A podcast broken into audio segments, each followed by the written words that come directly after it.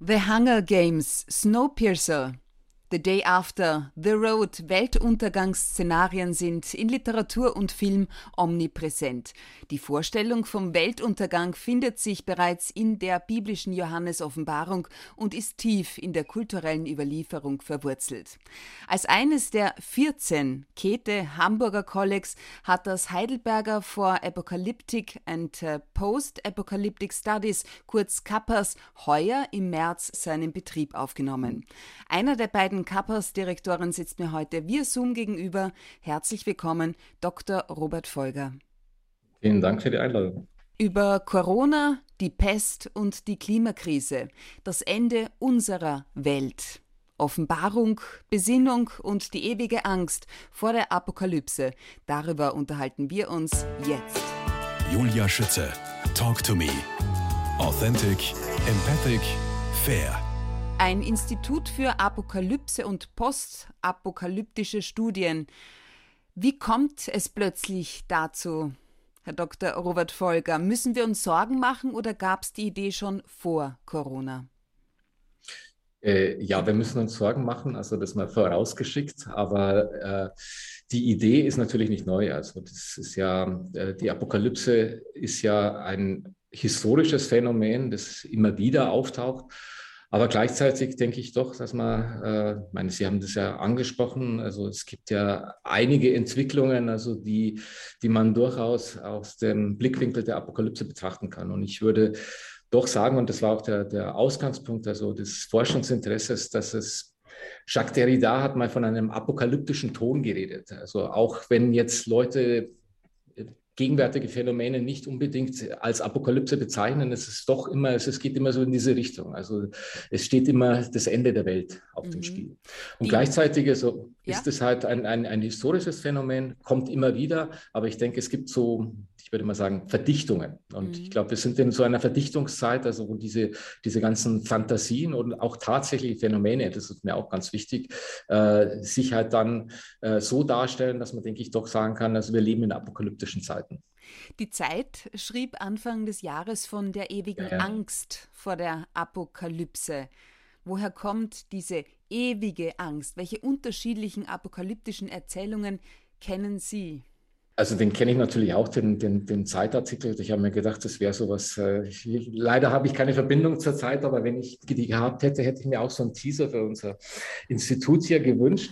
Äh, aber ich finde, das greift natürlich zu kurz. Also es geht ja nicht nur um die Angst um die Apokalypse, es gibt auch eine ganz große Sehnsucht nach der Apokalypse. Also das ist ja auch, ja, ja, natürlich. Eine also, Sehnsucht? Eine Sehnsucht, ja, das ist ja natürlich, also ich meine, das ist ja psychologisch gesehen, ist das ja nicht immer so äh, so einfach. Also, dass man halt vor, vor, etwas, was man Angst hat, kann man ja gleichzeitig auch ersehnen. Und äh, jetzt mal im, im, von, aus einer christlichen Sicht ist ja die Apokalypse ist ja nicht das, sozusagen das Problem, die Apokalypse ist ja die Lösung.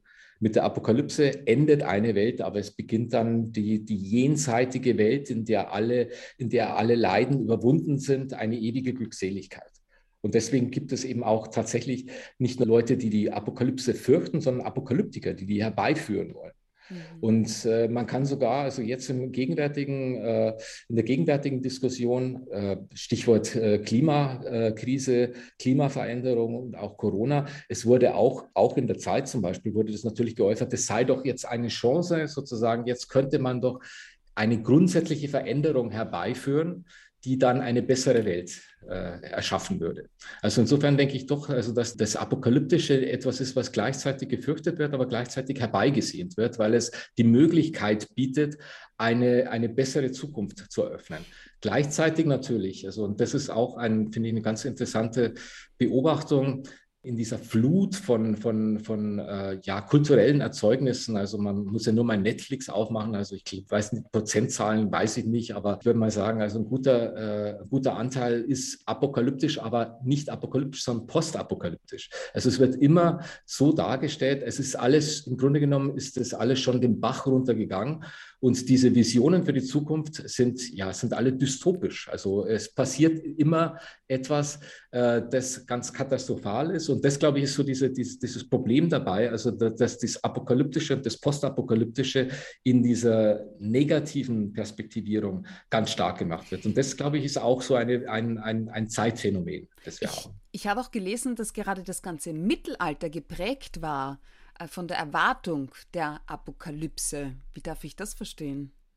das muss man jetzt ganz fundamental werden. Ich meine, das große Problem unserer Kultur des Christentums war ja, dass die Apokalypse nicht eingetreten ist. Also es war ja ursprünglich die Parousie, ist ja die Wiederkehr Christi, äh, hätte ja sozusagen das alles lösen sollen. Und dann kam man natürlich in das Problem, ja gut, also das ist der Messias, ist nicht erschienen und dann gab es äh, ein ganz, äh, ganz wichtiges Phänomen im Mittelalter, war ja diese, diese, dieser Kalkulus, also diese Berechnungen. Dann gab es die Lehre von den Weltzeitaltern, also das wurde dann oft in, in einer sieben Tage berechnet. Und dann hat man dann sozusagen ein biblischer, ein, ein göttlicher Tag, entspricht dann tausend Jahren. Dann hat man dann berechnet, die, die gibt es übrigens gerade in den USA, da gibt es immer noch Leute, also die da ständig diese Berechnungen anstellen. Und dann geht man davon aus, äh, sechs, die, die, eine Woche hat sieben Tage, dann sind die Erde dauert 6000 Jahre und dann kommt der Sabbat, der siebte Tag. Und das ist aber dann das Millennium. Das zum sage ich ja, das ist sozusagen das, was der, da gibt es verschiedene Versionen. Es geht entweder der Apokalypse voraus oder ist im Grunde genommen schon die Apokalypse. Und im Mittelalter, was Sie gerade angesprochen haben, da war der ganz äh, wichtige äh, Einfluss kam da von äh, Joachim von Fiore der hat dann eine andere Zeitalterlehre aufgestellt, nämlich der ging dann von einen ähm, äh, an der Trinität orientiert. Also es gab dann eine, eine, eine Epoche äh, Gottes, eine Epoche des Sohns und eine Epoche des Heiligen Geistes. Und dieses Heilige Geist, drei, von daher kann man auch die Brücken schlagen, das ist dann das Dritte Reich. Also da kommt das tausendjährige Reich her. Da gibt es ein, Joachim von Fiore hat dann vorausgesagt, es wird ein tausendjähriges Friedensreich äh, entstehen. Und das hatte auch ganz konkrete historische Auswirkungen. In Savonarola in, in Italien, die wollten natürlich einen Gottesstaat errichten. Gottesstaat ruft ja natürlich auch äh, heute äh, bestimmte Ideen hervor. Und insofern war das äh, nicht nur so, also dass man gesagt hat, äh, die Apokalypse muss verhindert werden, sondern es mussten bestimmte Bedingungen geschaffen werden. Also das, äh, das sind alles ganz äh, wirklich äh, hochkomplexe Geschichten, also was man sich da alles ausgedacht hat. Also es musste zum Beispiel, die Juden mussten bekehrt werden. Ganz wichtig, dass Jerusalem, der Berg Sion, wieder in, in, christliche Hand, also praktisch in der Gottgläubigen fällt. Und das ist zum Beispiel heute auch noch ein ganz wichtiger Faktor, dass da spricht, äh, sprechen wenige drüber für die US-amerikanische Nahostpolitik. Also Jerusalem und es gibt in Amerika gibt es ja genügend Leute, die wirklich Apokalyptiker sind. Das ist sozusagen, das schwebt dann immer so im Hintergrund und man denkt sich, das ist alles Mittelalter, das ist alles vorbei. Ist ja Nein, dem ist nicht so. Unfassbar. Jetzt, Herr Dr. Folger, im Zentrum der Forschung des Kollegs steht ja die Frage, wie sich Katastrophen und Endzeitszenarien auf Gesellschaften, Individuen und äh, Umwelt auswirken. Sie haben maximal zwölf Jahre Zeit, um das herauszufinden. Zuerst ähm, einmal, wieso zwölf Jahre? Ja, das hat was mit, mit Forschungspolitik zu tun. Es geht ja immer so, man schreibt Anträge, die werden dann bewilligt, dann hat man vier Jahre Zeit. Von den vier Jahren geht schon ein guter Teil darauf, den nächsten den Folgeantrag zu schreiben und das ist dann maximal, also summiert sich das auf zwölf Jahre.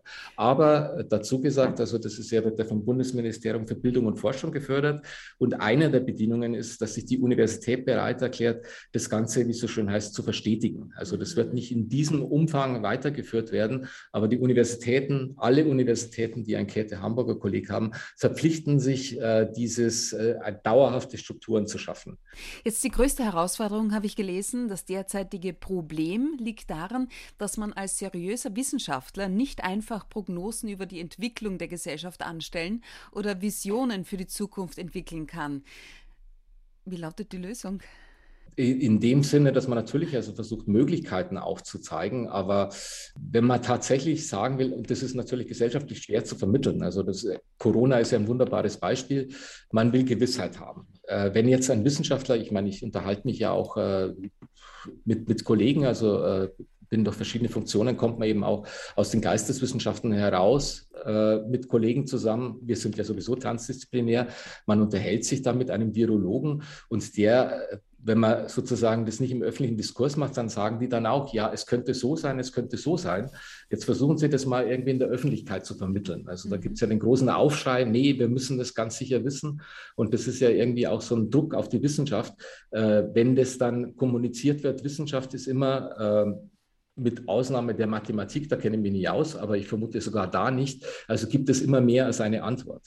Und genau das meine ich damit. Also, aber natürlich ist es gerade und das, glaube ich, davon bin ich fest davon überzeugt, das ist gerade die Aufgabe der Geisteswissenschaften, also Szenarien zu entwickeln. Also weil wir uns ja nicht sozusagen mit, nur mit dem beschäftigen, was da ist, sondern auch was vorstellbar ist. Und okay. das mangelt mir so ein wenig bei der öffentlichen Diskussion. Was ist denn jetzt vorstellbar? Was haben Sie im vergangenen ersten halben Jahr jetzt herausgefunden? Im, gut, also ein halbes Jahr ist nichts, äh, nicht, nicht viel, aber äh, also für mich persönlich also äh, war und natürlich auch unter ganz schwierigen Bedingungen, also unter mit Corona-Regelungen. Also wir haben ja, unser Kolleg funktioniert ja mit Präsenz. Also das äh, ist ja so, dass man nicht nur also in, im Veranstaltungsmodus miteinander spricht, sondern wirklich auch im täglichen Umgang. Also das ist ja das Wunderbare an, an, diesem, äh, an diesem Format. Für mich persönlich äh, war das also hoch, hochinteressant, schlicht und einfach mal, das ist eines der, der großen ja, Privilegien, die wir ja haben. Also wann kommt man, ich bin äh, Historiker, Literaturwissenschaftler, Kulturwissenschaftler, wann komme ich mal mit, mit einem Kriminologen zum Beispiel ins Gespräch? Also das äh, haben wir jetzt im September. Die Virologen, genau. Also ja, mit den Naturwissenschaften die müssen wir noch besser einbinden. Also das ist bei denen immer ein bisschen schwierig, aber das ist genau das Ziel. Und das ist natürlich im höchsten Maße ja anregend, also weil man völlig aus seinen, seinen üblichen Trott, aus seinen Denkmustern dann ausbrechen muss, um diesen Dialog zu ermöglichen. Äh, das war ein Punkt und äh, für mich persönlich, also äh, ich habe es ja kurz angesprochen, also ist vor allem das Konzept der, der Postapokalypse, finde ich also im höchsten Maße interessant. Mhm. Also weil da steckt also äh, weitaus mehr drin. Es gibt ja, äh, ich meine, ich habe ja das Thema Apokalypse nicht erfunden, auch nicht als Forscher. Da gibt es ja unendlich viel Literatur schon drüber. Aber das sind dann größtenteils dann bezogen auf, auf ja, würde ich mal Texttraditionen. Also es gibt ja die Johannes-Apokalypse Joachim von Fiore, den ich schon erwähnt habe.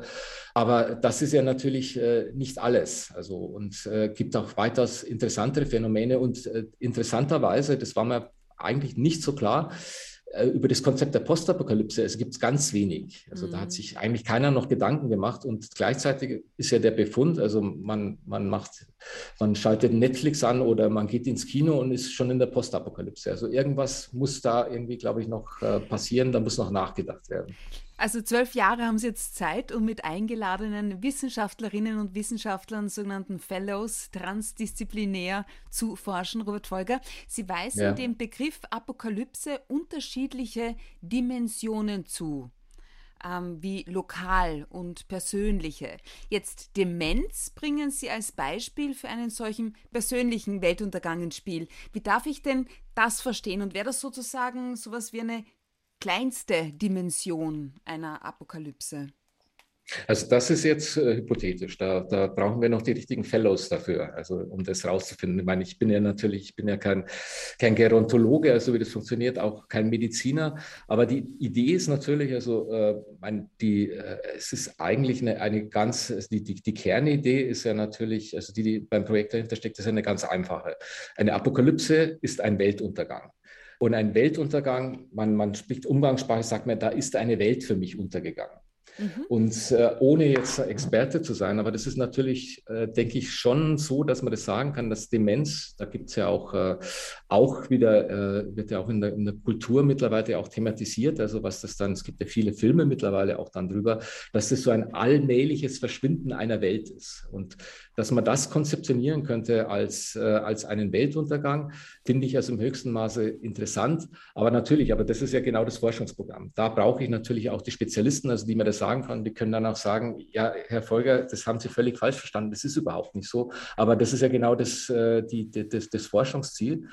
Die, die mittleren Dimensionierungen sind natürlich, äh, glaube ich, einsichtiger. Also einer meiner Ausgangspunkte war, ich habe mich viel mit Lateinamerika beschäftigt, auch die Kolonialzeit. Und wenn man sich jetzt das 15., 16. Jahrhundert in Lateinamerika ansieht, also dann da ist bei mir, glaube ich, war ein ganz wichtiger Ausgangspunkt, da ist bei mir wirklich die Idee gekommen, hier ist eine Welt untergegangen. Und insofern also ist es dann tatsächlich so, äh, wo man dann sagt, okay, äh, die, der, die Apokalypse war es übrigens auch im christlichen Verständnis nie, die Apokalypse ist ja nicht die völlige Vernichtung. Also das hat zum Beispiel, ist in meinem Verständnis, ist keine Apokalypse, sondern es kommt etwas danach. Und genauso ist natürlich, also die indigenen Völker in Lateinamerika sind ja nicht verschwunden, aber trotzdem die Welt, die es vorher gab, glaube ich doch, also dass man das als etwas Apokalyptisches mhm. äh, bezeichnen kann. Und dann auch noch, das ist das Schöne dabei, also ich habe es ja gerade vorher erwähnt, das ist ja, äh, das kommt einem immer ganz kurios vor, aber die Apokalypse stand ja ganz am Anfang der neuen Welt. Also Christopher Columbus war ein Apokalyptiker. Der hat ein Buch geschrieben über die Prophezeiungen, der, äh, das heißt Libro de las Profecias. Und da hat zum Beispiel dann auch berechnet, also dass, ähm, dass die Welt so um 1650 untergehen würde. Und er hat dann gegenüber den katholischen Königen, hat er das so gerechtfertigt, also diese Ausbeutung äh, die, der, der Indigenen und dieser Völker, damit könnte man doch dann äh, die Kampagne finanzieren, um Jerusalem wieder zu erobern. Und dann seien alle Bedingungen gegeben, um die Apokalypse herbeizuführen. Also das ist ganz tief eingeschrieben, also auch in, in, in sozusagen in die Modernität. Die Modernität beginnt mit der Apokalypse. Was Sie jetzt vorhin noch gesagt haben, da ist die Welt äh, für mich untergegangen was alles hängt am Begriff der Welt? Das ist jetzt ein, ein ganz wesentlicher Bestandteil der, des Forschungsprogramms des nächsten Semesters. Also man natürlich, wenn man über die Welt ja, spricht. Da also, greifen wir schon ein bisschen voraus. Ja, ja, genau. äh, wir, müssen uns natürlich überlegen, was ist denn die Welt? Also ja. das ist, hat ja auch etwas äh, damit zu tun, also äh, ähm, ja, äh, wie, man, wie man diesen Begriff fasst. Und das ist ein ganz entscheidender Punkt. Also da muss man sich noch einiges überlegen. Für mich persönlich hat das etwas damit zu tun mit Lebenswelt, also was selbstverständlich ist, also was sozusagen ungefragt ist. Also wenn sich hier das wesentlich ändert, dann glaube ich doch, also dass man von etwas von einem apokalyptischen Ereignis sprechen kann, weil Apokalypse ist ja vom, vom, vom Wortsinn her, von der Etymologie heißt ja, das ist ja die Enthüllung. Also da stellt sich etwas heraus. Mhm. Und wenn sich so im Apok der apokalyptische Moment ist etwas, wo sich herausstellt, Moment, also diese Welt, so wie wir sie hatten, also die wird es so nicht mehr geben. Und das ist sozusagen das dann, dann auch der Weltuntergang, nicht, dass einfach alles verschwindet, sondern dass ich sage, so was bisher galt, gilt nicht mehr. Was selbstverständlich war, ist nicht mehr selbstverständlich. Das heißt, ist der Begriff Apokalypse der Versuch, Umbruchsphänomene einzuordnen? Genau. Also Bingo. nicht nur einzuordnen, nicht, nicht, nur einzuordnen, sondern auch herbeizuführen. Also das Aha. ist natürlich auch so. Aber jetzt mal, um, weil ich mich da ein bisschen auskenne, das ist zum Beispiel auch so in Lateinamerika, das ist ja die Apokalypse, ist ja einerseits im westlichen Kulturkreis verankert, aber es gibt natürlich auch andere Kulturen, die das hatten. Also in, die Mexica, Azteken, wie man bei uns sagt, hatten ja auch die Idee, dass, dass verschiedene Welten äh, entstehen, verschiedene Sonnen äh, sich einander ablösen und eine Welt vernichtet wird und eine neue generiert wird. Mhm. Und mit diesen unerklärlichen Zusammenbruch dieser Kultur war übrigens jetzt am 15. August, sind es genau 500 Jahre gewesen, also dass äh, Mexiko äh, Tenochtitlan äh, untergegangen oder erobert worden ist, ist auch etwas, was finde ich äh, sehr, sehr seltsam. Also, dass das irgendwie im, im, hier in Europa total untergegangen ist. Also, das war wirklich welthistorischer Bedeutung. Aber da gab es zum Beispiel dann auch, also da äh, gab es dann im Nachhinein, haben dann die Indigenen versucht, das so darzustellen, dass es vorher schon Prophezeiungen gab, dass diese Welt untergehen würde. Also das ist dann ein, ein, ein Mittel, um den ganzen Sinn zu geben. Ansonsten steht man davor, es ist eine, äh, eine der größten humanitären Katastrophen der, der, der Weltgeschichte passiert. Wie gehe ich damit um? Das ist ein, wenn ein sinnloses Geschehen ist, etwas, also was uns hilflos macht. Und dann ist es immer noch besser zu sagen, okay, da gab es irgendwie einen Sinn dahinter, da ist eine Welt untergegangen, das war schon vorher klar, äh, da gab es sozusagen einen Fehler in, im System und deswegen ist es zusammengebrochen. Apokalypse ist nicht nur Zerstörung, sagen Sie, sondern eine Offenbarung und äh, Offenbarung setzt Konsens voraus. Bei den neuen Medien besteht dieser Konsens nicht. Wie darf ich das verstehen? Die äh, bieten ja einerseits eine, eine Riesenplattform, also für die Apokalyptiker dieser Welt, also sich da zusammenzuschließen und publik zu machen. Aber gleichzeitig ist, und das ist, glaube ich, ist eben auch äh, grundsätzlich ein Phänomen unserer Zeit, also die, die, die Konsensbildung wird also dadurch nicht erleichtert. Also weil natürlich jeder die Möglichkeit hat, also sich äh, global sozusagen dann äh, dazu äußern. Und äh, gleichzeitig gibt es ja natürlich dieses Phänomen, kennen wir auch alle, das Blasenphänomen. Also, dass man halt dann sozusagen sich nur noch mit Gleichgesinnten umgibt und dann halt nicht mehr da herauskommt. Und das, glaube ich, auch fördert natürlich auch diese apokalyptischen Fantasien. Und äh, ja, bei den gegenwärtigen äh, Entwicklungen ist es natürlich schon so, also dass sich bestimmt, ein bestimmter Konsens dann herausbildet. Also die, äh, aber es gibt dann immer auch äh, dann halt äh, Gegenströmungen, mal sozusagen, und die werden natürlich durch das Internet wird dem dann eine Plattform gegeben, also die es glaube ich, so noch nie gegeben hatte. Also diese, diese Mikro-Communities, also die ja dann nicht mehr sozusagen lokal verortet sind, sondern dann, dann, dann im Virtuellen stecken. Und mhm. das äh, erschwert natürlich auch die Konsensbildung. Das sind so große Worte jetzt auch, ne? Offenbarung, Besinnung, Robert Folger. In Filmen, in dem Moment, äh, wenn der Meteorit auf die Erde zubrettert und alle Menschen gleichzeitig dorthin sehen, ist das auch so ein Merkmal für eine Apokalypse, dass sie ein ultimatives gemeinschaftliches Erlebnis ist? Ja, ja, natürlich. Also das ist natürlich das Sinngebende dabei. Und normalerweise äh, ist es ja dann nicht so, der, der, also erstens mal, wenn der Komet einfach auf die Erde brettert, dann haben wir keine Apokalypse. Dann ist einfach alles vorbei auch wieder nicht vorbei. Das Universum geht ja natürlich weiter. Aber auch in diesen Filmen, äh, da, ich habe jetzt kein konkretes Beispiel, aber man kann es so auf dem Mikrolevel dann sehen. Da gibt es dann auch so diese Offenbarungen. Also es stellt sich dann heraus, es ist immer ein moralischer Aspekt natürlich dabei. Also Gerechtigkeit ist ein ganz, das steht ja natürlich, die Offenbarung ist ja natürlich auch das letzte Gericht. Da, was offenbart wird, ist natürlich, wer wird gerettet und wer wird, wer ist der Verdammnis äh, dann äh, sozusagen, wer wird der Verdammnis anheimfallen. Und das ist natürlich so, das ist der Moment der Offenbarung. Also das kommt dann immer irgendwie dieses Moralische und man reflektiert dann und es werden die Guten werden von den Bösen geschieden.